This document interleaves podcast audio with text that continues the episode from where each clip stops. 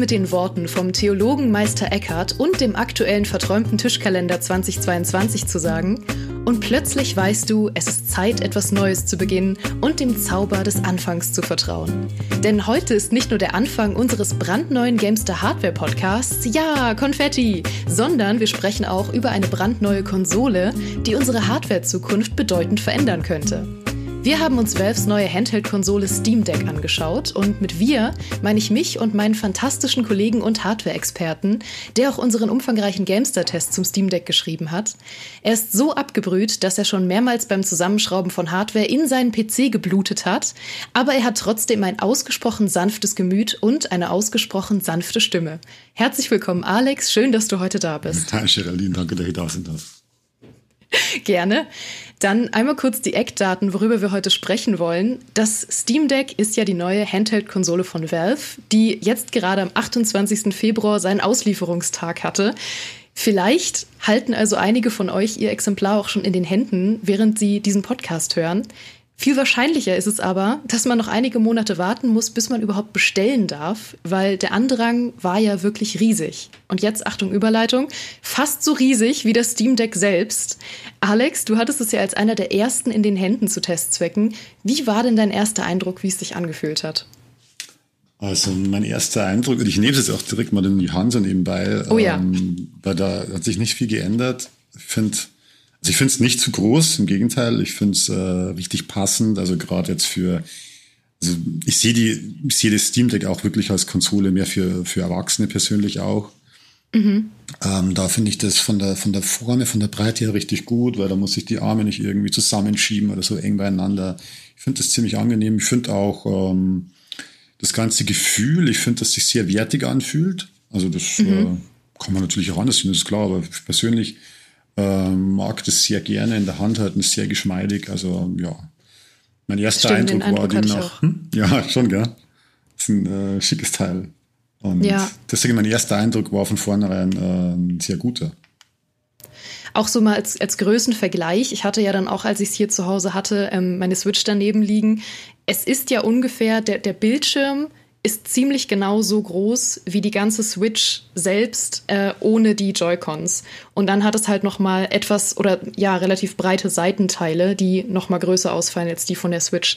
Und dann ist es ja auch noch mal ein ganzes Stück schwerer. Aber wie du schon sagst, das trägt so ein bisschen dazu bei, dass es sich auch wertiger anfühlt. Es hat ja auch bedeutend mehr Tasten. Ja, also wie gesagt, das ist, da hast du recht, das ist äh, den Eingabemöglichkeiten geschuldet mit den Trackpads und was man nicht alles hat. Also das ist auch mhm finde ich auch eins der ganz, eine der ganz großen Stärken, diese Vielfalt. Ja.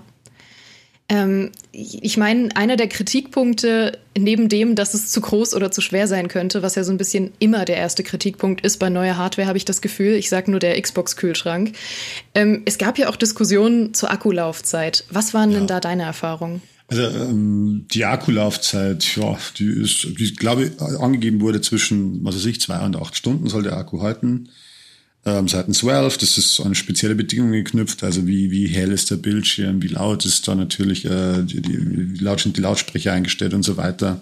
Hängt natürlich auch vom Spiel ab, wie stark ist dann die, die verbaute AMD APU, also es ist so ein spezieller, ähm, es ist eine Form von Prozessor, einen integrierten, der einen integrierten Grafikchip besitzt. Da hängt äh, vieles davon ab und das hängt, bei den Spielen ist es so, ich habe, halt, wenn ich jetzt zum Beispiel Ori and the Will of the Wisp nehme, ich glaube, da habe ich, wenn ich es auf 30 FPS zum Beispiel auch begrenzt, das Ganze ähm, bis zu fünf, sechs Stunden äh, Spielzeit rausschlagen können. Also das ist schon ziemlich gut, finde ich. Nicht ganz die acht Stunden. Es ließe sich wahrscheinlich auch bewerkstelligen. Dazu muss man sagen, dass einige Funktionen es während des Tests noch gar nicht freigeschalten waren. Zum Beispiel mhm. ähm, will äh, Valve Software, also seitens des Betriebssystems oder der, von Steam äh, OS selbst, ähm, Fidelity FX Super Resolution, also diese Skalierungsmethode von AMD implementieren. Normalerweise müssen die von äh, Spielentwicklung, muss das von Spielentwicklung in ein Spiel implementiert werden, soll aber jetzt äh, schon vom, vom Betriebssystem aus aktiviert werden können. Das hat noch nicht funktioniert, aber wenn man das machen kann, dann ist quasi die, die eigentliche Auflösung, die wird ein bisschen herabgesetzt und durch den Algorithmus wieder nach oben gesetzt und dadurch sparst halt auch Leistung ein, beziehungsweise hat dann Akkulaufzeit da könnte ich mir dann durchaus vorstellen, dass man dann wirklich auf so sieben, acht Stunden maximal halt kommt. Ähm, mhm. Bei anderen Spielen ist es natürlich anders, wenn ich jetzt irgendwie so ein Forza Horizon 5 oder irgendwas mit 60 FPS laufen lasse. Ja, da ist man dann eher schon bei so dreieinhalb Stunden oder auch bei 30 FPS, wenn ich einstelle, so ein Guardians of the Galaxy, das ist auch so dreieinhalb bis vier Stunden. Was ich aber mhm. immer noch ziemlich gut finde. Also das ist ja schon so, dass man sagt, wenn man auch eine längere Zugfahrt hat, da kann man das aushalten. Zur Not findet man auch irgendwo mal äh, eine Steckdose. Also das ist schon, ich finde das ganz okay, ich finde das angemessen, auch gerade wenn man bedenkt, wie viel Leistung das kleine Ding bringt. Klar, unbedingt. Ähm, du hast es jetzt schon angesprochen. Was steckt denn da jetzt eigentlich für Hardware genau drin und was für Leistung kann man damit realistisch erreichen? Also, wie gesagt, es ist so ein modifizierte, modifizierte AMD-APU. Das ist, äh, der CPU-Teil basiert auf dem Sense 2 Chip, also aus der letzten Generation. Und bei der Grafikkarte basiert das Ganze auf dieser Radeon A2 Architektur, die jetzt auch in den RX 6000 zum Beispiel steckt. Und ähm, aber der eigentliche Clou daran ist, dass das äh, ganze Ding, weil es halt so wenig wie möglich Strom verbrauchen darf, auf eine sehr, sehr geringe Wattzahl begrenzt ist, in dem Fall zwischen 4 und 15 Watt maximal. Also bringe nur mal so ein Gegenbeispiel, was so eine aktuelle Grafikkarte höchstens verschlingt, also maximal verschlingt. Das ist bei einer 3080 zum Beispiel, RTX 3080 von Nvidia, glaube ich, 350 Watt oder hängt zumindest vom Custom-Modell ab. Also zumindest sind mehr als 300 Watt gar nicht mehr so selten heutzutage. Und mhm. wenn man dann bedenkt, was man aus 15 Watt alles rausholen kann, das ist schon verrückt. Ja. Ähm, Genau. Und dann steckt daneben, also neben der APU, die halt äh, Grafikkarte, Grafikchip und eben ähm, ein CPU in einem ist, steckt natürlich Arbeitsspeicher drin. Da ist aktueller DDR5 verbaut, zumindest LPDDR5. Das sind so kleinere Module speziell. Da, davon 16 Gigabyte. Also es ist schon, wenn man so will, Cutting Edge. Ähm, dazu gibt's dann die, das Steam Deck in, in drei unterschiedlichen Varianten noch. Also die grundsätzliche Hardware, die unterscheidet sich nicht, aber dann gibt's halt verschiedene Speicherkonfigurationen. Einmal mit äh, 64 Gigabyte, das ist so ein langsamerer EMC-Speicher.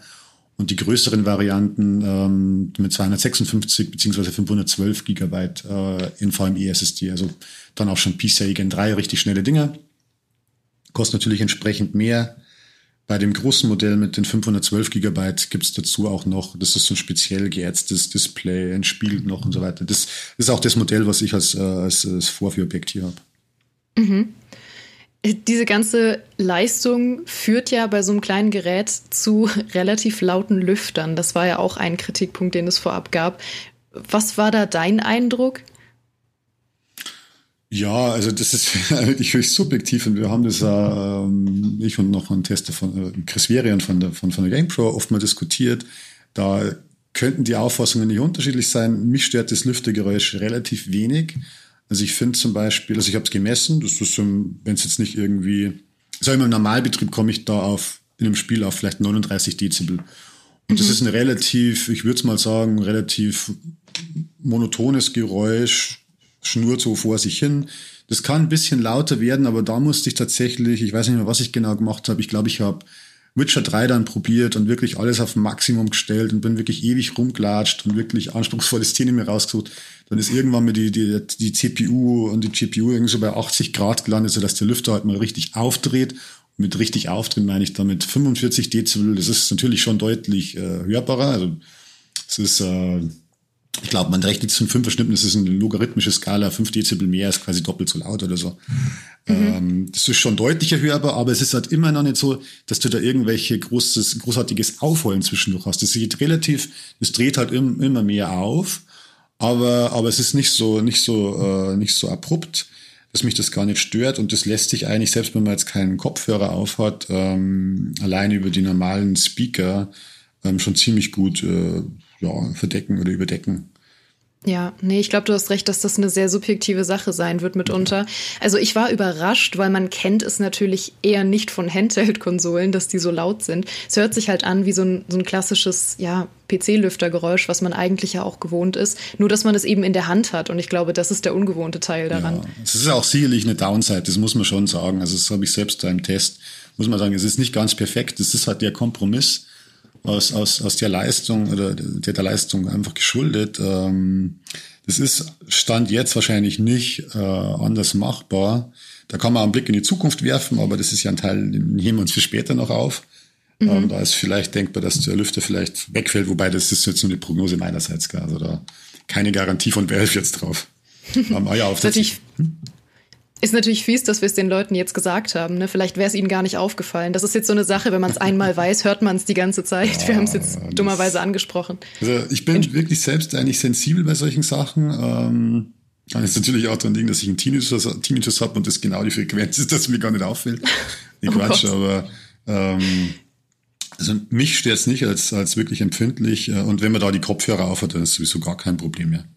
Aber ich hab, mhm. muss ganz sagen, während der ganzen Testzeit ganz selten mit, mit Kopfhörern gespielt, eigentlich nur um dann zu probieren, wie ist denn da die Sound, wie unterscheidet sich zum Beispiel Klinke versus äh, Bluetooth und so weiter. Aber meistens einfach so gespielt und ne, hat mich nicht gestört. Dann Alex, kommen wir jetzt zum ganz heißen Thema, nämlich Spiele auf dem Steam Deck, weil das war ja immerhin so mit der größte Selling Point für die Konsole, nämlich dass man eigentlich in der Theorie die ganze Steam-Bibliothek darauf spielen kann und sogar mitunter externe Spiele, jetzt zum Beispiel GOG und so weiter. Ganz so einfach ist es dann aktuell aber doch noch nicht, ähm, weil es ja nur eine Handvoll Spiele gibt, die verifiziert sind bzw. als spielbar eingestuft wurden von Valve und alle anderen spielt man quasi auf eigene Gefahr, dass sie noch nicht offiziell getestet wurden. Und einige Spiele machen auch noch Probleme, zum Beispiel äh, Multiplayer-Spiele. Ja, da, also muss zunächst mal sagen, das Werft ist das so mit seinem, mit seinem, wie heißt das gleich wieder, Steam Deck Verified System so ein bisschen einstuft. Das ist ein cooler, netter Kundenservice, finde ich. Ähm, und natürlich, wir haben ja auch schon gesehen im Vorfeld, gerade Multiplayer-Spiele, die sind gerade diejenigen, die meistens irgendwie ausgeschlossen werden aufgrund von Problemen mit Anti-Cheat-Software und so weiter. Aber eigentlich ist es jetzt nichts, was man unbedingt bräuchte. Also dieses Steam Deck Verified, jetzt nichts, worauf man sich zu sehr verlassen sollte, sage ich mal. Mhm. Ähm, weil die allermeisten Spiele, ich glaube, also mein letzter Stand war, dass die 1000 Spiele oder so, vielleicht sind sie schon bei 1200, sich angeschaut haben, wovon wahrscheinlich ein bisschen mehr als die Hälfte wirklich irgendwie funktioniert, entweder spielbar ist, das heißt, ähm, da funktionieren vielleicht einzelne Aspekte nicht so gut, ist vielleicht die Schrift nicht ganz so gut lesbar, ganz viele sind verifiziert, wo man eigentlich sagt, okay, das schaltest an, es funktioniert einwandfrei. Ähm, der Großteil aber ist, ich meine, bei Steam oh, haben wir gesagt, da gibt es, glaube ich, so um die 50, knapp über 50.000 Spiele, da kann man sich mal vorstellen, ja. wie viel das noch ist. Und es sind ganz viele nicht unterstützt und auch ganz viele einfach irgendwelche kleinen Singleplayer oder Indie-Titel, die wahrscheinlich äh, problemlos laufen, würde ich sagen. Wo man allerdings auch irgendwie ein bisschen Hand anlegen muss, das ist halt das andere. Ähm, man muss ja auch dazu sagen, wir hatten ja auch unser Interview mit den Steam Deck-Entwicklern vor kurzem und haben ja sie auch darauf angesprochen, wie dieser Prozess überhaupt funktioniert und ob die sich dann wirklich hinsetzen und jedes Spiel einzeln testen. Woraufhin sie ja meinten, ja, es ist halt wirklich ein sehr, sehr menschlicher Prozess, in dem wirklich sich Leute hinsetzen und einfach schauen, wie es funktioniert und was sind Dinge, die nicht funktionieren und wo muss man vielleicht Hand anlegen. Und das dauert natürlich seine Zeit. Das dauert ewig. Ich habe echt überlegt, machen die das wirklich selbst? Ich habe mir dann angedacht, das muss ich fast fragen. Mhm. Oder haben die da vielleicht wirklich irgendwie einen Algorithmus, irgendeine KI, die das durchspielt mit irgendwelchen festgelegten Parametern, wann was ist oder sowas, was aber mega aufwendig wäre, wo ich so drüber nachgedacht habe, nee, das kann ich mir gar nicht vorstellen. Also müssen da faktisch irgendwelche Menschen dran. Und die haben im Interview sogar gesagt, die haben dazu extra sogar noch Leute angestellt, glaube ich. Mhm. Ein paar mit an Bord geholt, damit es auch ein bisschen schneller geht. Aber man merkt schon, das wird ein Ewigkeitsprozess wahrscheinlich sein. Was auch zur Folge hat, glaube ich, dass man da ganz viele, also mir geht's zumindest so, dann immer ich das Steam Deck einschaut, ob das jetzt während der Testzeit war oder jetzt auch danach, du hast bei den paar Spielen, die draußen sind, wirklich immer wieder Updates. Die sind meistens nicht groß. Hängen natürlich jetzt von der Internetleitung ab, was man als groß empfindet, aber sagen wir mal, die sind im Bereich von ein paar MB, vielleicht mal ein paar hundert. Ähm, weiß ich genau, was da vorgenommen wird. Sind es vielleicht irgendwelche vorkompilierten Shader oder sowas, was ich mir vorstellen könnte, weil das wäre für Steam Deck vielleicht auch zu aufwendig, mhm. das zu machen. Ähm, ja, aber das ist so ein extra Punkt, würde ich jetzt mal sagen. Also da gibt's auch aus meiner Sicht da noch ein bisschen äh, Verbesserungspotenzial. Also was mir zum Beispiel auch abgeht, aber vielleicht, vielleicht gehen wir da nachher, vielleicht schauen wir uns erstmal einzelne Spiele an. Ja, gerne. Äh, du hattest das Steam Deck ja jetzt auch wirklich sehr lange. Du hattest es ja jetzt im Schnitt zwei Wochen genau. ähm, und hast ja wirklich also unglaublich viele Spiele wahrscheinlich ausprobiert. Was waren denn so deine, deine Lieblinge oder deine Lowlights oder was waren generell Erlebnisse, die du hattest in den zwei Wochen? Also das, das erste Spiel, das ich mir installiert habe, war wirklich uh, Ori and the Will of the Wisps. Mhm. Weil ich dann noch eine Zug, Zugfahrt vor mir hatte und ich dachte, okay, das kann man da ideal spielen. Ähm, und ja, das ist ein Traum, das ist natürlich ein Spiel, genau wie andere Plattformen, Jump'n'Runs, die sind natürlich wie gemacht für, für das Steam Deck. Das ist... Äh, schaut wahnsinnig schön aus. Allein du hast ja dieses, du hast ja ein, es ist kein OLED-Display wie bei dem äh, bei der neuesten Switch, sondern du hast ein sehr sehr gutes IPS-Panel, also da wo man wirklich auch sagen muss, da haben sie ein gutes äh, gutes Display verbaut. Mhm. Es ist äh, sehr leuchtstark mit irgendwie, glaube ich, einer Spitzenhelligkeit von 400 Nits. Braucht man in den meisten Fällen nicht mal. Das reicht auch die Hälfte und du hast trotzdem schöne, brillante Farben, halt IPS-typisch, auch mega Blickwinkel stabil. Dann kannst du das Ding drehen und das schaut immer, immer gut aus. Und gerade bei einem Spiel wie, wie Ori, Ori, wo es halt dann auch so viele leuchtende Elemente drin hast, blaues Wasser und dann dieses Neon, äh, neonblaue Gras, wo man dann entlang klettert, das schaut fantastisch aus. Und ähm, auch die Steuerung, also das ist halt, äh, ja, das funktioniert wie Butter, so muss das sein. Und mhm. da ist erstaunlicherweise auch so, ich habe das dann mit 60 FPS probiert, was natürlich entsprechend, das ist wirklich so, man kann sagen, wenn ich es mit 60 Bildern pro Sekunde spiele versus 30, dann braucht es wahrscheinlich äh, wirklich ja nicht ganz doppelt so viel Strom, weil es geht natürlich ja einiges fürs Display und die Steuerelemente selbst drauf. Es ist nicht nur der, der, der Prozessor, der da drin taktet, der Energie braucht, auch die Elemente rundum, vor allem das Display. Und ähm, aber das kostet natürlich schon deutlich mehr Leistung. Und darum ist es umso erstaunlicher, also gerade für mich auch als PC-Spieler, und das ist auch was, was sich durch meinen ganzen Test erzogen hat, festzustellen, wie gut sie es tatsächlich mit 30 Bildern pro Sekunde spielt. Das hätte ich gar nicht gedacht. Mhm. Kann ich genau. Ja, ich sagen. weiß, dass gerade du eigentlich äh, immer Verfechter von 60 FPS warst. Ja, mindestens. Also, also eigentlich eher 120 ja. und mehr. Natürlich. Oh, jetzt kommst du wieder mit deiner Angeber-Hardware. Ja, muss sein. Aber ja, ich war auch überrascht, das von dir zu hören. Also hat tatsächlich dann das, das Spielgefühl einfach überwogen für dich. Tatsächlich, das ist mir auch manchmal, es fällt mir schon auf, wenn ich jetzt hergehe und schaue mir dann das, das im direkten Vergleich an, dann merke ich schon, ja klar, das ist ein bisschen weicher und smoother, aber das ist halt nicht so, dass da irgendwelche, ich meine, das, das, wahrscheinlich wird das halt einfach das V, muss dazu sagen, da ist die Vertikalsynchronisation, die ist halt standardmäßig auch aktiviert, das ist über mehrere Patches so kommen, es war am Anfang gar nicht so. Das macht sehr viel Wert, wenn es auf 30 FPS gelockt ist und das gleichzeitig mit dem, mit dem Display einfach gut synchronisiert ist, dann, dann schaut es weich aus. Das Wichtige ist ja, dass die mhm. Bildraten dabei konstant sind, also nicht bloß die, die durchschnittlichen FPS, sondern auch zum Beispiel die minimalen FPS, die Frame Times, also dass wirklich schön regelmäßig die Bilder ähm, von der von dem GPU-Teil zur Verfügung gestellt werden und gleichzeitig ein Bildschirm ausgegeben. Wenn das alles passt und das ist offensichtlich der Fall, dann wirkt es halt auch da wirklich sehr sehr flüssig und man kann zum Beispiel wirklich problemlos äh, hergehen und sagen, okay, wenn ich da auf Batterie unterwegs bin und sitze irgendwo und gehe auf 30 FPS, also da muss man nicht viel irgendwie ähm, sich nicht auf die Lippen beißen. Also mir ging es zumindest nicht mhm. so. Im Gegenteil. Das war auch bei anderen Spielen der Fall. Nun gibt es ja so ein bisschen die zwei Lager an Spielen, die man äh, möglicherweise auf dem Steam Deck spielen kann. Einmal Spiele, die ohnehin schon eine Konsolensteuerung beziehungsweise eine native Controllersteuerung haben. Und dann ja eben auch Spiele, und das ist vielleicht für manche besonders spannend, die eigentlich PC-Only-Spiele sind und auch keine Controllersteuerung mitbringen. Und die hatte unter anderem ich mir besonders angeschaut, während ich das Steam Deck hatte. Und, und da muss ich sagen, das ist noch eine etwas wackeligere Angelegenheit es funktioniert ähm, und viele sind auch verifiziert oder als spielbar eingestuft. Ähm, Factorio wäre so ein Beispiel. Also die meisten ja. PC-Only-Spiele sind ja Strategiespiele und Factorio ist ja, glaube ich, so einer der bekanntesten Titel, der jetzt ähm, bis zum Erbrechen getestet wurde auf dem Steam Deck. Und es funktioniert. Aber es fühlt sich für mich ähm, noch sehr experimentell und unfertig an. Also ich glaube, da muss echt noch dran gearbeitet werden. Allein das Gefühl, dass du diese ganzen intuitiven Controllersteuerungen nicht machen kannst. Wie oft ich versucht habe, mit A zu bestätigen, ist nicht mehr feierlich. Und man muss ja permanent diesen Mauszeiger via Trackpad simulieren. Das wiederum funktioniert gut, wenn man sich dran gewöhnt hat und wenn man auch die ähm, Sensitivity für sich so eingestellt hat, wie es sich gut anfühlt. Da gibt es auch wirklich diverse Möglichkeiten, das für sich selber zu konfigurieren, was cool ist. Aber man muss eben auch sämtliche Maus- und Tastaturtasten, die man irgendwie potenziell brauchen könnte für das Spiel, auf irgendeinen der Buttons legen. Und da ist die Standardbelegung nicht immer unbedingt zuträglich für. Also als ich Factorio gespielt habe, habe ich erstmal stundenlang diese Tab-Taste gesucht, weil mir das ähm, Tutorial immer gesagt hat, drücke Tab, um das Fenster zu schließen. Und ich war so, was ist Tab? Weil die Anzeige wird leider aktuell noch nicht übertragen. Du hast einfach noch die PC-Controls, die dir angezeigt werden und musst selber wissen, was es dann auf dem Steam Deck eben ist.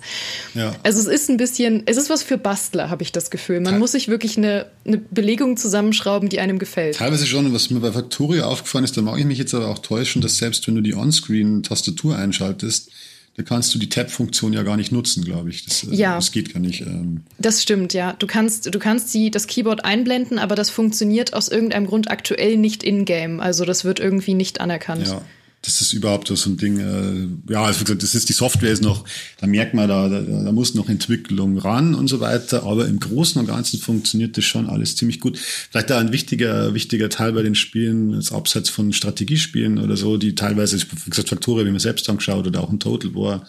Ein Civilization mhm. 6, was fantastisch funktioniert hat, was aber gar nicht verwunderlich ist, weil das hat einfach eine native äh, Controller-Unterstützung. Also da gibt es ja. ein Layout, das von den Entwicklern schon beigesteuert wurde und ähm, darum wundert es nicht. Da ist vielleicht eher interessant, ich habe nur kurz reingespielt, weil so viel Zeit für Einzelspiele kann man dann auch nicht aufbringen während so einem Test. Wie ist es dann später, wenn dann irgendwie ganz viele Einheiten vielleicht auf der Map sind oder wenn ich wahnsinnig viel Mikromanagement in den Städten betreiben muss? Wie bequem ist es dann? Wobei ich halt auch wirklich überrascht war, von diesen Trackpads, wie gut und vor allem, die geben ja auch so, so ein kleines Klick-Feedback irgendwo. Du hast immer das Gefühl, da tut sich tatsächlich irgendwas, du bewegst da was. Ähm, das finde ich wirklich fantastisch gelöst und äh, noch völlig überrascht davon. Ein bisschen unhandlich finde ich teilweise, also wirklich, wenn man dann so draufklickt und man muss das dann mit dem, mit dem mit einer Trigger äh, machen. Also grundsätzlich glaube ich, der, ja, die R2-Taste, also der rechte Trigger eingestellt. Ich glaube, du hast es ja extra deswegen auf, auf, auf L2 umgestellt. Ja. Also ein bisschen irgendwie, das ist so kontraproduktiv. Du bist auf dem Trackpad und willst drücken und rutscht halt dann immer wieder weg. Richtig. Also es ist einmal natürlich verwirrend, äh, weil du immer noch die Anzeige linke Maustaste, rechte Maustaste ja. hast. Und wenn die rechte Maustaste auf dem linken Button und die linke Maustaste auf dem rechten Button ist, das macht mein Gehirn nicht mit. Und wie du schon sagtest, es ist äh, ein bisschen unhandlich durch das Trackpad, weil man mit dem Daumen das Trackpad bedient und mit dem Zeigefinger dann den Trigger. Ähm, und dann eigentlich immer so ein bisschen von, von dem von dem Spot abrutscht, den man klicken ja. wollte. Also das äh, geht auf Dauer, also hat für mich nicht funktioniert, aber ich glaube, da muss echt jeder seine Belegung finden. Ja, das muss jeder für sich finden. Also ich habe so oft geflucht, wo mir gedacht habe, ich möchte jetzt wenigstens keine ja. Ahnung in Total War wieder das, äh, das eine Fenster zumachen auf das kleine X und jedes Mal rutscht weg und rutscht weg und denke ich mir, ai, ai, ai. Aber das sind schon so Dinge, da merkt man, da ist äh, noch Luft nach oben, da wird es Verbesserungen geben, wird einfach auch eine Zeit lang dauern, denke ich. Ähm, ja. Und dann ist auch ein wichtiger Punkt, es sind vor allem auch diese ganzen, also neben den kleineren Spielen auch die großen Spiele. Da war ich mhm. besonders drauf gespannt. Also ich habe mir da ein paar rausgepickt, jetzt Witcher 3 wie vorher schon gesagt, das ist ja auch schon ein bisschen älter, also das ist auch ganz interessant, Witcher 3, wie gut das eigentlich läuft. Wenn man sich überlegt, äh, ich glaube Witcher 3, wann kam es raus? 2015, da habe ich damals eine GTX 1080 gehabt und auch schon 4K-Bildschirm und das ging, ja, das war so grenzwertig, ja. Das glaube ich, ging so maximal 50 FPS, wenn man Nvidia Hairworks ausgeschalten hat. Das, äh, mhm. äh, glaube ich, auch kein Mensch wirklich braucht. Ähm, und ähm, ja, und du kriegst heute, klar, man muss dazu sagen, wie gesagt, das war GTX 1080 und das waren äh, 4K-Auflösung. Das hier ist eine Auflösung von, von 1280 mal 800 äh, Pixel also ein bisschen mehr als klassisches HD, also nicht Full HD, was jetzt 1980, äh, 1920 mal 1080 wäre, sondern ein bisschen was über 720p. Ähm, da ist natürlich äh, der Rechenaufwand ungleich geringer als für 4K. Ähm, aber es ist wirklich interessant zum Sehen, wie so ein Witcher 3, wenn ich das jetzt irgendwie maxed out spiele, also glaub sogar Hairworks an, weiß ich nicht ganz sicher jetzt, dann, dann läuft es mit 40, oh, 40, 45 FPS. Ähm, so, das ist wirklich anständig. Dann kann ich das auf 30 FPS locken, dann äh, dreht auch der Lüfter nicht so hoch, dann ist das immer noch gut. Oder ich gehe tatsächlich hier und sage, okay, ja, ich drehe die Grafik ein bisschen niedriger und habe dafür 60 FPS. Was man immer sagen muss, ich meine, bei so einem kleinen Bildschirm, da fallen dir ja die Details gar nicht so auf. Also du kannst da relativ leicht mal niedrigere Details einstellen. Das, was dir am Monitor, also am großen PC-Bildschirm oder am Fernseher wahnsinnig auffallen wird, fällt dir da quasi, fällt da gar nicht ins Gewicht oder gar nicht so sehr. Sind vielleicht eher ab und an so die Beleuchtungen, die Beleuchtungseinstellungen, dass du sagst, okay, du merkst, da geht ein bisschen was ab oder die Verschattungen, aber das ist auch minimal. Also ich konnte eigentlich während des ganzen Testens oftmals getrost auf, auf das verzichten und hat echt einen irren Spaß dabei. Mhm. Und da, wenn man gesagt, also Witcher ist ja wirklich ein Hammerspiel, sieht heute noch geil aus und, und das kann man mit 60 einfach so ein kleines Ding mit 15 Watt spielen, völlig verrückt. Und dann gibt's natürlich noch die großen aktuellen Spiele, also brandaktuell natürlich auch. Also noch brandaktueller wäre als Elden Ring. Da wo ich immer noch mhm. verzweifelt versuche, das zu starten. Das ist eigentlich verifiziert. Das funktioniert gerade nicht, das werde ich mir später anschauen. Hab mir aber stattdessen, keine Ahnung, Horizon Zero Dawn zum Beispiel angeschaut. Mhm. Wie ist das? Und das war auch eine interessante Geschichte. Das hat mich ähm, das war so ein Knackpunkt für mich, auch beim Schreiben von Test, vom Test, weil da habe ich gemerkt, hu, jetzt bin ich ein bisschen enttäuscht. Also ich habe das angeschalten und da war ich noch gar nicht so weit, dass ich mir überlegt habe, okay, ich könnte jetzt da irgendwas auf 30 FPS locken. Da war ich noch mehr so auf dem, ja, da wollte ich halt die FPS rauskitzeln, da wollte ich schauen, was überhaupt geht. Da habe ich mir auch angeschaut, wie ist das mit Fidelity FX Super Resolution, also FSR, das wie ich vorher gesagt habe, systemseitig noch gar nicht sich aktivieren lässt, aber in manchen Spielen, zum Beispiel jetzt Horizon Zero Dawn, ist es ja ohnehin schon implementiert. Das heißt, ich kann es im Spiel einstellen. Und ähm, dann habe ich mir das so angeschaut, auch den Benchmark laufen lassen. Ich habe immer gedacht, hey, das sieht aber furchtbar aus. Also das ist ja nicht spielbar. Und kaum, dass du irgendwie über 30, 40 FPS kommst oder so, und dann schaut das auch noch wirklich teilweise abscheulich aus, muss ich ehrlich sagen. ähm, richtig schockiert, sage ich auch. Ähm, ja gut, dann habe ich es auch immer liegen lassen und gedacht, okay, vielleicht ist halt Horizon Zero Dawn die eine Ausnahme. Äh, vielleicht, vielleicht läuft es aber nicht gescheit. Okay, damit muss man vielleicht leben. Ähm, bin dann übergegangen zu anderen Spielen wie, wie, wie Guardians of the Galaxy, wo ich mir gedacht habe, da funktioniert das. Das ist erstaunlich, wie gut das ausschaut. Da bin ich ja dann draufgekommen, okay, ich muss das auf 30 FPS locken und dann vielleicht sogar mittlere Einstellungen fahren. Bei, bei Guardians of the Galaxy ist es auch so, du kannst da FSR im Spiel zuschalten, was das Ganze wirklich, das ist sehr gut, dann hast du wirklich deine 30 FPS quasi durchgehen. Schaut richtig gut aus, ist wirklich weich, du kannst gut kämpfen damit, also wirklich toll, da hat's mich richtig geflasht. Mhm. Und damit die Erkenntnis bin ich dann zurück nochmal äh, zu Horizon Zero Dawn, habe mir gedacht, ich muss mir das jetzt nochmal anschauen, was ist denn da los? Und habe da einfach FSR abgeschaltet. Ähm, mhm. Von der FSR, das wer schon mal genutzt hat, ist ähnlich wie DLSS. Äh, da gibt's verschiedene Qualitätsstufen, also Ultraqualität, Qualität, Ausgewogen, Leistung. Das spielt da im Steam Deck äh, alles keine Rolle. Also letzten Endes sagen die, die einzelnen Leistungsstufen nur aus, ich will, was weiß ich, meine Auflösung von 1280 mal 800 Pixel erreichen. Und bei Ultraqualität geht's halt irgendwie, nimmt's halt 80 Prozent von der Auflösung und skaliert es dann wieder hoch auf das, was ich haben will. Und je, je höher, je je weiter ich die, die, die Stufen durchgehe, also ausgewogen und Leistung und so weiter, und bei Leistung hast du dann gewohnheitsmäßig die geringste ausgehende, die geringste äh, Renderauflösung, entsprechend ja die schlechtere Qualität. Wobei man halt sagen muss, ich weiß nicht, wie das jetzt implementiert ist, ob das überhaupt so angeboten wird vom Spiel, weil irgendwann äh, die, die, Spiel, die Spieleentwickler haben ja eigentlich nicht das Steam Deck dafür Entwicklung gehabt. Ähm, drum kann ich nur sagen, ist die Leistung über alle Modi relativ hinweg gleich gut und die Bildqualität auch entsprechend gleich schlecht. Also das, mhm. das, ist gar nicht gut. Und äh, aber das Ganze abgeschaltet dann und auch irgendwie so auf mittlere Settings gelegt, also native Auflösung, 30 FPS gelockt und dann ähm, ja und dann schaut es auf einmal richtig, richtig gut aus. Also gerade weil du hast ja auch bei so einem Horizon Zero Dawn viel so diese Vegetation, die sich immer bewegt. Du hast diesen Wind, der immer durch diese Täler äh, streift und so weiter, der alles ein bisschen in Bewegung hält. Und ähm, ja, das sind dann viele, viele, viele Bildpunkte, die theoretisch auch ein bisschen flimmeriger aussehen können. Was sie unter FSR dann tatsächlich auch tun. Aber ohne schaut es wirklich gut aus. Also macht auch Spaß zum Spielen. Und Kämpfe habe ich mir auch angeschaut. Also tatsächlich ohne Probleme kannst du da, kannst du da gut kämpfen. Mhm. Schaut toll aus. Also zunächst mal muss ich sagen, ich bin unglaublich erleichtert, dass du sagst, Witcher 3 läuft fantastisch, weil Witcher 3 muss immer fantastisch laufen. Ich sag dir, in 20 Jahren, wenn wir irgendwie bei der PlayStation 7 angekommen sind oder so, dann wird es einen PlayStation 7 Port für Witcher 3 geben und dann wird Witcher 3 wieder zum Rollenspiel des Jahres von der Gamestar Community gewählt. Das ist ganz also wichtig. Das ist jetzt schon klar. das ist jetzt schon klar. Nee, aber zum anderen unterstreicht das ja auch so ein bisschen diesen Gedanken, dass Steam Deck echt ein bisschen was für Bastler ist. Ne? Also gerade in, in Hinblick, äh, Hinblick auf die Software und auf die Einstellungen, dass man echt manchmal schauen muss, äh, wie man sich sein Spiel am besten zum Laufen kriegt und ähm, was einem am wichtigsten ist in Sachen Technik. Ja, es ist äh, tatsächlich auch so eine der Kritikpunkte einfach noch. Es ist nicht so zugänglich, wie es sein könnte. Es ist schon, ja. es wirkt sehr konsolig. Ich meine, ich gehe jetzt da rein, das ist vielleicht auch ein ganz wichtiger Punkt, den wir noch mal angesprochen haben. Das ganze Betriebssystem. Ich meine, ich schalte das System Deck ein. Ähm, und da ist nicht so, dass ich jetzt da ein Linux oder ein Windows habe und daraus dann Steam-Client starten muss, wie man es halt vom PC erkennt, sondern man startet sofort in eine, in eine sehr intuitive, wie ich finde, ähm, angelegte Benutzeroberfläche. Mhm wo man sich eigentlich recht schnell, also wenn man schon irgendwann mal so ein Ding in der Hand gehabt hat oder irgendwas mit Held oder Computer irgendwas zu tun gehabt hat, dann findet man sich da ganz, ganz schnell zurecht.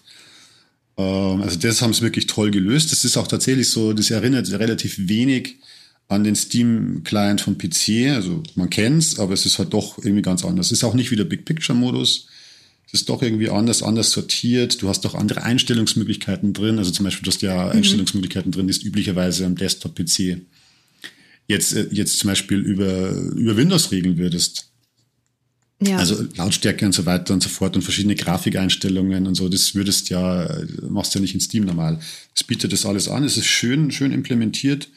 Ähm, klar, immer noch ein bisschen Luft ist immer noch oben, aber ich muss sagen, also gerade von der, von, von der Software bin ich wirklich begeistert. Das haben sie uns ja auch im Interview, glaube ich, so ein bisschen so gesagt, dass da wirklich wahnsinnig viel Wert drauf gelegt haben, da neue Wege zu gehen, dass sich gar nicht am Alten zu orientieren, sondern da wirklich schauen, was ist für den Spieler, für den Nutzer am besten. Und da ja. kann ich denen nur unterschreiben, das haben sie wirklich fantastisch gemacht. Aber da kommen wir dann gleich zu der Downside noch, weil ähm, was, was im Steam Deck aktuell fehlt in der aktuellen Version. Und ich weiß auch nicht sicher, ob das jemals kommt. So ein bisschen, es könnte sein, man weiß ja nicht, was denen alles einfällt. Aber in den Spielen selbst, du hast halt keine irgendwie vordefinierten, äh, vordefinierten Konfigurationen, dass du sagst, okay, ich möchte jetzt mit bester Grafikqualität und dafür mit 30 FPS spielen oder vielleicht irgendwie auch einen speziellen, besonders akkuschonenden Modus oder, oder 60 FPS und dafür geringere Details einfach so, dass du sagst, okay, du kriegst einfach schon ein perfektes Setup, du nicht mehr dran schrauben ja. musst, das kriegst so nicht. Du musst das selber Hand anlegen und man muss sich selber ein bisschen reinfuchsen und so ein bisschen hin und her spielen. Was auch anders ist, selbst für einen PC-affinen äh, Spieler oder für einen PC-Nutzer ist das auch nicht ganz so, weil du weißt halt normal, was gehst hier und tust halt Schatten drunter und tust das, du hast, gibt ja ein paar so Standarddinge, wo man weiß, du holst halt so und so viel raus bei gleichzeitig wenig äh, Qualitätseinbußen und so weiter. Das kann man hier nicht so eins, zu eins umsetzen. Da muss man sich tatsächlich selber ein bisschen spielen. Es ist ein bisschen friemelig. Da besteht Nachbesserungsbedarf und ich äh, hoffe einfach mal, dass die das machen. Ähm, ja. Aber gesagt haben sie im Interview ja auch, dass zunächst schon der PC-Spieler mehr oder weniger irgendwie im Vordergrund stand. Also das ist schon mal die Zielgruppe. Klar, Steam kommt vom PC, also ist natürlich auch das ist auch logisch. Also wenn ich so ein Gerät konzipieren würde, dann gehe ich auch davon aus, dass in der ersten Welle die Leute, die das kaufen, das sind üblicherweise die Enthusiasten, die da einfach auch äh, Ambitionen mitbringen, was selber dran zu machen, neugierig sind.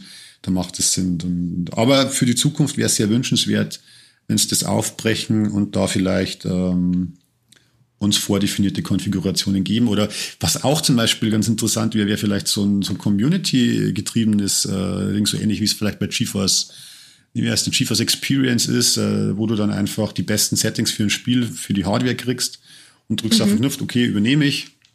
Oder vielleicht noch einen Schieberegler hast, wo willst du hin? Ähm, wo ich mir halt vorstellen könnte, dass man das vielleicht wirklich über die Community einspeist, dass die halt die festen, ihre besten Settings hinterlegen und man das oh, dann ja. teilt. Das wäre geil, das könnte ich mir vorstellen. Aber da mhm. ist halt so viel denkbar, wenn ich überlege, wie oft die, also kommen ja heute noch viele Updates, aber gerade bis, zum Launch kamen so viele Updates und jedes Mal war irgendwas anderes.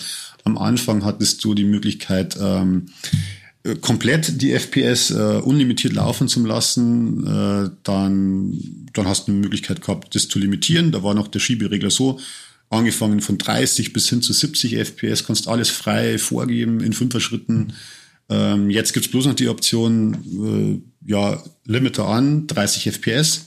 Oder du schaltest ihn aus und dann greift automatisch ein 60 FPS äh, Limit mit, mit beiden jeweils äh, voraktivierten V-Sync. Und da sieht man halt, da tut sich wahnsinnig viel. Dann kommen da immer wieder am Anfang war nur diese FSR-Option dabei, also wie gesagt, das Fidelity FX Super Resolution, diese Skalierungsmethode.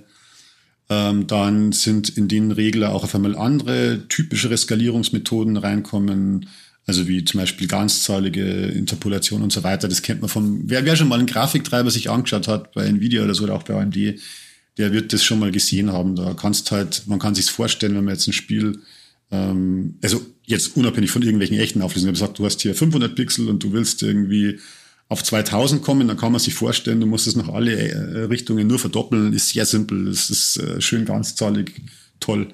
Ähm, also das ist zum Beispiel auch mit drin. Äh, welche Leistungsvorteile bringt, ehrlich gesagt, habe ich mir nicht, noch nicht so genau angeschaut, weil da wollte ich noch abwarten, bis auch FSR funktioniert und so weiter. Mhm. Also, wie gesagt, da tut sich so wahnsinnig viel noch. Drum besteht aus meiner Sicht auch eine echt gute Hoffnung, dass Werft da noch richtig äh, nutzerfreundliche Sachen mit einbaut hinsichtlich Voreinstellungen von Spielen. Ja, da ist auf jeden Fall Luft nach oben, aber auch im positiven Sinne. Also ja. ich glaube, dass sich das wirklich noch ähm, zu einer richtig angenehmen Sache gestalten kann. Gerade die Community-Idee wäre halt was, was man bei dieser schieren Masse an Spielen, äh, was ich für eine unglaublich gute Idee halte. Also Steam Workshop und so weiter hat ja auch schon gezeigt, wie gut die Zusammenarbeit mit der Community da funktionieren kann. Aber ich bin auf jeden Fall bei dir, dass das ähm, im Herzen ist das Steam Deck irgendwo mehr ein PC, als es eine Konsole ist. Und Konsolenspieler sollten da ein bisschen mit Vorsicht rangehen, weil man sich dann eben auch mit PC-Problemen konfrontiert sieht, die man vielleicht als Konsolenspieler einfach nicht hat, weil man da diesen Luxus mit Plug-and-Play hat. Ne? Man startet die Konsole und im besten Fall läuft's einfach. Und dann hat man vielleicht noch ein paar Grafik-Settings, die man einstellt oder man sagt eben, mir ist Performance wichtiger oder ich möchte lieber Raytracing. So, das ist ja oft das höchste der Gefühle für viele Konsolennutzer. Und das ist ja einfach auch das Schöne an Konsolen. Und das Schöne an PCs ist, dass man eben sehr, sehr, sehr viel selber friemeln und basteln kann. Aber manchmal muss man es eben auch. Und das hat man im Steam Deck aktuell halt auch. Ja, das ist auch, also da versucht Valve sicherlich einen Spagat, glaube ich will natürlich beides ansprechen, vielleicht zunächst eher den PC-Spieler, aber natürlich sind da die Consolieris äh, ein bisschen äh, im Blick, für die es auch besonders interessant ist, weil äh, für viele ist ja so, ähm, es gibt nicht alle Spiele auf der Konsole, die es halt über, äh, auf Steam gibt. Und äh, ja. Die, die wollen das vielleicht auch ausprobieren. Also da ist es tatsächlich, und wenn man sich nicht gleich einen ganzen PC äh, zulegen will oder vielleicht generell einfach eine Affinität für kleinere Konsolen oder gerade Handhelds mitbringt, ist halt eine gute Alternative. Und ähm, ja, da bin ich gespannt, wie Valve das künftig regelt, aber ich finde, da sind insgesamt auf dem, ja, der Weg ist gut. Mhm. Dadurch, dass das Steam Deck ja auch keine reine Konsole, sondern ja vielmehr ein sehr kleiner PC ist, heißt das ja auch, dass man theoretisch ähm, alle Möglichkeiten hat, die man auch mit einem PC hat oder viele Möglichkeiten hat, die man auch mit einem PC hat, weil man ja zum Beispiel auch in einen Desktop-Modus kommt. Was sind denn so Anwendungsbereiche, die das Steam Deck jetzt schon hat oder auch in Zukunft noch haben könnte? Zum Beispiel so im Hinblick auf das hauseigene Media Center oder so? Ähm, das habe ich jetzt tatsächlich, glaube ich, nicht ausprobiert. Was ich gesehen habe, wenn man in den Desktop-Modus wechselt, also muss dazu sagen, den, den muss man nicht, den braucht kein Mensch, muss in dieses SteamOS, wenn er nicht will. Mhm. Ähm, ist äh, im Moment ist es auch, ist das vielleicht ganz nett für, für Leute, die wirklich ein bisschen basteln wollen. Ich habe auch schon ein bisschen reingeschaut. Ich werde auch mal einen weiteren führenden Artikel machen. Was kann man denn da alles überhaupt machen? Weil es ist mhm. ein bisschen restriktiv, muss man dazu sagen. Es ist jetzt kein völlig offenes Linux wie andere Systeme oder wie ein Arch oder so, sondern du hast da schon, da ist relativ viel geschützt. Du kannst nicht sehr tief eingreifen beim Akteur. Also solange du das drauf hast, kannst du nicht so viel machen. Du hast, wer, wer schon mal Linux in der Hand gehabt hat oder mit Linux gearbeitet hat, da lädt man nicht Sachen jetzt runter wie eine Exe-Datei für Windows oder so, sondern dann greift man auf verschiedene sogenannte Repositories zurück. Ähm, bei Arch Linux wäre das zum Beispiel äh, AUR oder AUR, je nachdem, wie man es ausspricht, ist auch egal. Ähm, und da schränkt halt ähm, Valve ein auf so ein eigenes, äh, oder beziehungsweise das, das Tool heißt Discover und da kann man dann auf, auf, auf sogenanntes Flat, auf Flatplex zurückgreifen und da finden sich dann schon ein paar Programme, die ganz interessant ist, zum Beispiel äh, Discord, was du jetzt nicht nativ einfach so mit drin hast zur Kommunikation. Das ist ja übrigens auch, was ich gar nicht ausprobiert habe, wie man da äh, kommunizieren kann. Klar, die Möglichkeit dann relativ eingeschränkt, da so wenige das hatten. Aber wenn man jetzt zum Beispiel schon eine große Freundesliste hat und äh, in Discord drin einfach dann übernimmt man die einfach, geht rein, installiert sich das, meldet sich an, dann hast du Discord da drauf. Man kann die Spiele, mhm. das muss man auch dazu sagen, man kann die ganzen Spiele ja auch direkt aus diesem, aus diesem SteamOS, man braucht, nicht die, man braucht die Benutzeroberfläche nicht wirklich. Du kannst auch aus dem SteamOS die Spiele starten. Dazu muss man dann wieder beachten, glaube ich, dass die Kompatibilitäten äh, eingestellt sind, weil, ähm, also vielleicht um da mal kurz auszuholen, so, so ein Windows-Spiel, viele Windows-Spiele nutzen halt äh, DirectX. DirectX wiederum, das ist so eine Sammelsurium aus verschiedenen Programmierschnittstellen, also quasi da, da, da dockt halt quasi eine andere, eine Spiele-Engine wieder an und macht es für das System überhaupt äh, greifbar. Und ähm, um das zu ermöglichen, also um das in Linux zu ermöglichen, muss man halt äh, eine Kompatibilitätsschicht einziehen. Die heißt in dem Fall Proton. Mhm. Wirklich nicht zu verwechseln mit einem Emulator, das ist wieder was völlig anderes, sondern das ist wirklich so ein Ding, das übersetzt einfach ähm, oder macht es einfach möglich, dass DirectX auf Linux verwendet werden kann. Macht es kompatibel. Und äh, da hat, das, das muss aktiviert sein im SteamOS selbst. Die Kompatibilität für vielleicht nicht unterstützte Spiele, wenn, wenn man aus dem Betriebssystem raus ein Spiel starten will. Das ist ein bisschen, das ist ein bisschen eine Spielerei auf jeden Fall, aber es funktioniert und dann hat man halt sein Discord. Ähm, wer jetzt da hergehen will und sich was anderes, ich glaube VLC Media Player kann man installieren. Dann kann man wegen meiner unterwegs statt irgendwie zu spielen daraus auch irgendwie sich einen Film anschauen. Da habe ich jetzt auch nicht probiert und kann jetzt nicht sagen, wie, wie da die, äh, wie lang da die Akkulaufzeit ist. Aber ich schätze jetzt mal, das wird relativ überschaubar bleiben. Du wirst da sicherlich ein paar Stunden Film schauen können damit, äh, problemlos und und andere Möglichkeiten, das wird, die werden wahrscheinlich auch immer mehr Programme da irgendwie anbieten. Ja, also da kann man sich schon mal spielen. Aber jetzt keine Wunder erwarten. Wenn man tatsächlich mhm. selbst irgendwas äh, Spezielles machen will, bietet das, du kannst ja im Prinzip, weil es ein kleiner PC ist, wie du schon gesagt hast, ja alle Betriebssysteme drauf installieren. Du kannst auch ein Windows drauf installieren oder ein ganz anderes Linux ja. oder was, was immer du willst. Ich weiß jetzt nicht, ob es vielleicht speziell auf das Steam Deck zugeschnittene ähm, Emulatoren gibt. Also oftmals ist ja so ein Emulator ein ganzes Betriebssystem. Kann ich jetzt gar nicht sagen, aber wird es wahrscheinlich so wie bei den Raspberry Pis wahrscheinlich auch irgendwas in der Form geben. Müsst ihr ja mal ja. schauen.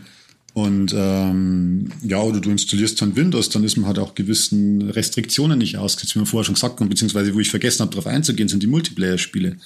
Dass du halt aufgrund äh, von, von, von Anti-Cheat-Maßnahmen halt teilweise Sachen nicht spielen kannst, wie so ein Lost Ark. Es geht halt einfach nicht. Grundsätzlich ja. ginge es, weil ähm, sehr fleißig war mit, äh, mit Entwicklern, indem man mit Epic Games zusammengearbeitet hat und Easy Anti-Cheat implementiert hat, grundsätzlich, aber die Entwickler wiederum müssen dann auch ein entsprechendes Linux-Modul in ihre Spiele einbauen. Und das tun halt nicht alle, warum auch immer. Kann man hinterfragen. Kommt vielleicht auch noch. Und dann fallen die Spiele halt raus. Und äh, wenn man das wirklich umgehen will, kann man sich halt auch, kann man auch hergehen und dann Windows installieren. Und wenn man Windows hat, Wobei dann. Man Entschuldigung. Wobei man auch sagen muss, dass Easy Anti-Cheat manchmal auch auf herkömmlichen Windows-PCs nicht funktioniert. Ähm, ja. Ich hatte ja kürzlich das absolute Drama, dass ich Elden Ring bei mir nicht starten konnte, weil ich, weil mein Windows-Benutzername ein Sonderzeichen enthält. Unglaublich, Easy Anti-Cheat, unglaublich. Das hat mich zwei Abende gekostet, das rauszufinden. Und dann kam Alex. Und dann kam Alex und hatte die Lösung nicht, aber hat mich mental unterstützt. Ja, aber letzten Endes haben wir gemeinsam die Lösung gefunden. Richtig. Ja, irgendwie. Im, im gemeinsamen Brainstorming. Ja, das war schön. Es war auch ein bisschen einfach dahinraten, was es sein könnte. Beziehungsweise, eigentlich hattest du ja die Lösung schon mitgebracht. Du wusstest ja, woran es liegt. Und dann haben wir gesagt, okay, dann müssen wir halt einfach da irgendwie die, den Benutzernamen einfach ändern. Oder den, den Ordnernamen ja. und so weiter. Und dass es dann funktioniert, war ziemlich cool. Also easy ich hatte eine böse Vorahnung, woran es liegt. Ich wusste überhaupt nichts, Alex. Ja, es war eine sehr, ja. ja, es war schon mehr ein bisschen, du hast es ja schon von anderen auch gehört, also die Korrelation. Und ich habe es dann später auch bei Hardware angesprochen, äh, Nils kannte das, also mein Kollege Nils Rettig, der kannte das tatsächlich auch. Müsste es auch mhm. schon mal passiert anscheinend. Ähm, ja. Ähm, Easy Anti-Cheat. Also tatsächlich äh, gut, dass es ihn gibt, aber teilweise auch problematisch in anderen Zusammenhängen auch. Ja. Ähm, und beim Steam Deck, ja. Also ich, da, ich habe einleitend gesagt, oder vorher schon mal gesagt, ich habe versucht, Elder, äh, Elden Ring zu starten, das offiziell verifiziert ist, aber es gelingt mir einfach nicht. Äh, das lädt ewig vor, jetzt glaube ich 10 Minuten geladen, dann habe ich es ausgeschaltet, nochmal eingeschalten. Ich weiß nicht, scheitert es vielleicht wirklich am Easy Anti-Cheat, was ich nicht glaube. Wenn es irgendjemand verifiziert hat, muss bei irgendjemand gelaufen sein. Braucht es irgendein Update oder ist vielleicht ein Update dazwischen gekommen, weil das ist auch so ein Punkt, was Valve auch gesagt hat, es kann sein, dass Spiele im Nachhinein, wenn Spiele halt gepatcht werden und Elden Ring ist halt mal brutal neu, dass halt allein dadurch wieder die, die, das Verifizierungszertifikat ja gar nicht gültig ist, weil es durch das neue Update vielleicht irgendwas crasht. Also da mhm. gerade bei brandaktuellen Spielen muss man vielleicht da sich ein bisschen, muss man vielleicht sich noch darauf einrichten, dass es äh, zu Problemen führen kann. Ja, aber auch das wieder klassischer PC-Talk, ne? Man stelle sich vor, dass so PlayStation-Besitzer reden würden, würden über Elden Ring. Ja, das ist völlig undenkbar, das stimmt. Aber für ein PC-Spiel ist das interessant. Also für mich macht das schon auch einen Reiz aus, das bisschen rumprobieren und äh, einfach mal schauen, was geht. Und man freut sich, dann funktioniert's. Ähm, Klar. Ich starte jetzt zurück zum Spaß, noch, Spaß nochmal, weil gerade ein Update gekommen ist, habe ich gesehen. Vielleicht läuft es ja diesmal an. Vielleicht startet es ja, bis dieser Podcast zu Ende ist. Ja. Das wäre so eine schöne, schöne Geschichte das, einfach. Das wäre toll. Ist ja toll. Du hast jetzt auch schon ein paar Mal Linux erwähnt, ne? Also vielleicht nochmal die Info einfach. Standardmäßig läuft ja das Betriebssystem SteamOS, was wiederum auf Basis von Arch Linux läuft. Ähm, man kann sich eben Windows installieren, was du ja auch schon meintest, aber das werden jetzt vielleicht nicht so viele machen. Was denkst du denn, ist der Einfluss auf Linux Gaming für die Zukunft? Weil bisher ist das ja eher so eine Liebhabernische. Also für, für Linux-Nutzer ist das ein absoluter Segen. Also das Valve da gerade diese Kompatibilitätsschicht Proton so brutal vorantreibt in letzter Zeit. Es sind ja so viele neue Versionen rauskommen und das ist tatsächlich ein Segen. Also ich wollte es auch schon, ich habe mir erst überlegt, okay, habe ich irgendwo einen Rechner rumstehen, wo ich jetzt vielleicht, weil ich bin selber Arch-Fan, aber habe es jetzt aufgrund von der Arbeit, weil wir diverse Programme nutzen, die dann da wieder nicht funktionieren. Das ist nicht so leicht manchmal. Aber wir haben mir gedacht, jetzt mhm. ist die Gelegenheit, jetzt will ich es wieder probieren. Ähm, ich würde mir auch gern SteamOS Version 3.0 äh, gern mal äh, anschauen auf dem Desktop-PC und so weiter und dann vielleicht auch wirklich mal Performance-Vergleiche nochmal machen äh, mit wirklich dedizierten Grafikkarten und so weiter. Aber ich glaube, Stand jetzt gibt es noch nicht zum Runterladen, soll aber kommen. Ähm, aber man braucht jetzt, das muss man dazu sagen, man braucht jetzt nicht SteamOS, damit das Proton funktioniert. Das Proton, das kann man auch äh, jedem anderen nutzen. Das Proton ist ja im Steam-Client in, integriert oder implementiert. Das heißt, wenn ich ein Arch Linux nutze und Steam drauf habe, dann kann das auch den, den aktuellen Proton, äh, Proton 7.1 oder irgendwas es ist, nutzen. Mhm. Genau. Also die, die profitieren enorm davon, dann das Linux-Spiel. Ich freue mich wirklich für alle Linux-Spieler, dass die da gerade so einen Boost kriegen, weil es ist ein, ja, es ist natürlich ein Bastelsystem und es ist ein bisschen mhm. Spielerei und Liebhaberding und so weiter. Und äh, ja, aber für dieses schön drum. Ich freue mich auch darauf, das selbst zu probieren. Und wo wir jetzt schon so schön bei der Zukunft sind, Alex, was glaubst du denn, wie die Zukunft vom Steam Deck aussieht? Was sind deine Hoffnungen, Prognosen, Träume für die Zukunft? Ja, also das erste ist natürlich, dass es ein bisschen zugänglicher äh, gemacht wird, in einer breiteren Masse, also gerade mit den äh, möglichen Vorkonfigurationen und so. Ähm, ich hoffe auch, dass sich's wirklich, ich hoffe, dass sich sehr gut verkauft, weil ich sehe darin mhm. tatsächlich so einen potenziellen Kassenschlager. Das ist was. Äh, ich habe es auch davor schon in Kolumnen geschrieben. Für mich ist es was, was den, den, den PC-Spielemarkt ein bisschen, also es ist keine mega kein Erdbeben oder so, aber so ein bisschen revolutionieren kann schon. Es gibt einfach wesentlich mehr Flexibilität. Ich kann Spiele vom, vom, vom Ziel aus. Also es ist jetzt noch nicht so weit, dass du das einfach so ganz einfach mit drüber ziehst, aber wie es halt bei Steam so ist, wenn du da speicherst, der Speicherstand, der wird mitgenommen, dann kannst du halt unterwegs weiterspielen und das ist halt was Neues. Wenn ich mir gerade einfach an Spiele denke, wie im so ein Factorio, wenn es dann mal wirklich einwandfrei läuft oder auch andere Sachen oder Ori oder so, dann spiele ich einfach unterwegs in der U-Bahn oder im Zug äh, einfach ein bisschen weiter und dann auf der Heimfahrt wieder und so weiter und dann, äh, ja, es ist für PC-Spieler völlig neu, für mich als PC-Spieler auch äh, was völlig Neues, wo ich mir auch denke, manche Spiele, die mir vielleicht so auf dem Pile of Shame irgendwie so verrotten lässt, die kann man da wieder rausziehen. Weil ich finde mhm. zum Beispiel auch, es gibt einfach so Spiele, äh, selbst wenn ich, ich habe hier gute Rechner da und ich habe einen großen fetten OLED-Fernseher und klar, das sieht alles geil aus. Ich habe das immer wieder in den Kommentaren gelesen. Ja, was willst du denn? Warum soll ich denn auf so einem kleinen Gerät spielen, wenn ich doch so einen großen Monitor habe? Ja, der Punkt ist, es ist einfach was anderes. Es fühlt sich anders an. Für mich selber, ich bin ja, mit 42 habe ich verschiedenste Handhelds miterlebt. Mein erster eigener Handheld war der Game Gear von Sega. Das ist ein ganz anderes Gefühl. Das ist irgendwie was Intimeres äh, ja. Ich lege mich auf die Couch, da kann alles dunkel und ruhig sein. Klar habe ich jetzt natürlich da das Lüftergeräusch, haben wir ja schon angesprochen. Aber eigentlich ist es sehr intim und man fühlt sich da irgendwie, ich fühle mich da verbundener. Und bei manchen Spielen passt es. Ähm, übrigens, nicht nur mit den kleinen Spielen, das, das habe ich vielleicht auch ganz vergessen am Anfang, oder wir, wo wir über Spiele geredet haben. Ähm, wirklich tatsächlich Forza Horizon 5 und auch äh, Formel 1 äh, 2021, das waren für mich tatsächlich so diese ausschlaggebenden Spiele, wo ich gemerkt habe, boah, ist das genial. Also gerade mhm. so ein mhm. Forza, ich weiß, so im Vorfeld gab es ja so einen Vortest, also die ersten Vorteste, so Linus Tech Tips, die haben das schon in den Händen gehabt und gemeint, ja, da fehlt noch ein bisschen was, es sieht gut aus, aber irgendwie läuft es nicht so rund, so ein bisschen Rubberbanding. Das ist bei mir beim Test gar nicht aufgekommen, es läuft wirklich butterweich, das schaut super fantastisch aus, es macht richtig Spaß. Du kannst bei solchen Spielen ja dann auch, ähm, gibt ja verschiedene Steuerungsmöglichkeiten, gibt auch die Gyro-Steuerung, die man noch ja. mit, äh, wo du wirklich dann einfach das Gerät nach links und rechts ist und das steuert mit und so weiter. Das wirklich, das erweitert das einfach, erweitert das Spielerlebnis. Äh, Finde ich ganz klasse. Und ähm, ja, jetzt bin ich ein bisschen, ein bisschen von, wie geht's in Zukunft weiter, irgendwie wegkommen, habe ich das Gefühl. Wenn es gut verkauft, was ich sehr hoffe, weil ich, wie gesagt, das Ganze für, ich sehe da Potenzial drin, dann, dann wird es da wahrscheinlich auch weitere Iterationen davon geben, was halt relativ einfach ist. Was ist ein PC? Du hast keine vordefiniert, du, du, du musst nicht deine Spiele drauf anpassen, sondern nimmst die einfach mit.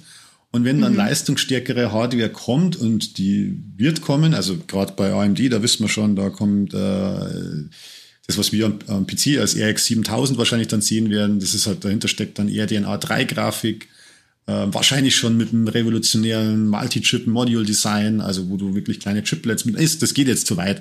Aber da steckt wahnsinnig viel Potenzial dahinter. Allein durch die Verbreiter, Verkleinerung der Strukturbreite, also dass diese einzelnen Schaltelemente nochmal verkleinert werden. Ich meine, ich lasse jetzt da Zahlen, fünf Nanometer, die sind, das, wer, sich, wer das schon mal gehört hat, der weiß, die sind alle irrelevant, aber wesentlich ist zu wissen, die wären ein bisschen kleiner, die wären effizienter. Das heißt, da besteht eine Chance, dass, dass so der Akku vielleicht auch länger hält. Dann hat man gleichzeitig mehr Leistung, dann kann man nochmal ganz anders damit umgehen. Vielleicht äh, lässt sich da sogar realisieren, dass ich Modi habe, was jetzt nicht geht. Zum Beispiel, ich kann den Lüfter nicht vollständig, äh, vollständig ausschalten, der läuft einfach automatisch. Da hat man, kann man keinen Einfluss drauf nehmen. Aber ich könnte mir vorstellen, mit einer neuen Generation, mit noch deutlich stärkerer Hardware, ähm, könnte das vielleicht Spiele geben, wo du sagst, da kannst du den Lüfter komplett auf Zero stellen. Ähm, das ist so meine Hoffnung für das Gerät, dass es noch lange lebt und viele Iterationen erlebt und sich viele mhm. Menschen dran erfreuen. Ich finde auch die Preispolitik wirklich fair. Also es ist wahnsinnig viel Geld. Wenn du in der kleinen Variante zahlst 419 Euro, glaube ich, und in der großen 679 Euro. Das ist schon viel Geld. Brauchen wir gar nicht drüber reden. Aber wenn ich mir jetzt gerade das kleine Modell kaufe, was weiß ich, oder das mittlere für 500 ungefähr, und da wirklich alle Spiele spielen kann, die ich ja gar nicht mehr zusätzlich kaufen brauche, dann ist das eigentlich, dann ist der Deal gar nicht mal so schlecht. Und wenn das weitergeht in der Zukunft mit besseren Versionen, die vielleicht einer ähnlichen äh, Preislage sich befinden, dann ich nehme es gern. ja, da bin ich bei dir. Ich muss dir auch zustimmen, was du eingangs sagtest über die Intimität von Handheld-Spielen. Ich bin auch großer, großer Handheld-Fan immer gewesen. Mein erster Handheld war der Game Boy. Und äh, dann kurz danach der Game Boy Color, mhm. völlig, völlig anderes Spielgefühl.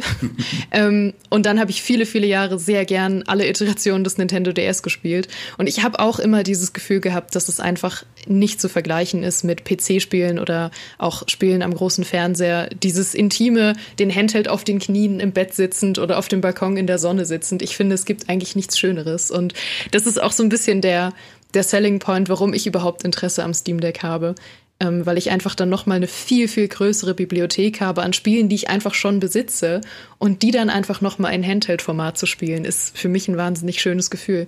Und meine Gedanken für die Zukunft, ähm, was ich halt spannend finde, mein Fazit aktuell ist, dass die Hardware ähm, vom Steam Deck sich eigentlich echt nichts vorwerfen äh, lassen kann, weil die fantastisch ist und dass es an der Software halt ein bisschen hakt. Und das Schöne ist ja, dass man die Software von Remote aus einfach auch noch verbessern kann. Das heißt, äh, es braucht nicht in den nächsten Jahren unbedingt eine neue Hardware oder ein neues Steam Deck, weil man an der Software einfach noch so viel schrauben kann, dass es vielleicht in ein paar Jahren ein ganz fantastisches, rundes Erlebnis ist. Und was ich noch am spannendsten finde, ist der Gedanke, ähm, was jetzt mit Microsoft passiert, weil es gab ja schon Andeutungen, dass auch der Game Pass bzw. Microsoft-Spiele äh, auf Steam Deck kommen könnten. Und ich glaube, das wird eine sehr, sehr relevante Entscheidung, weil es vorher ja auch schon Gerüchte gab, dass Microsoft vielleicht seinen eigenen Handheld irgendwann rausbringt. Und das wird jetzt wahrscheinlich die Entscheidung sein, ob sie exklusiv bleiben möchten oder sich dem Steam Deck anschließen.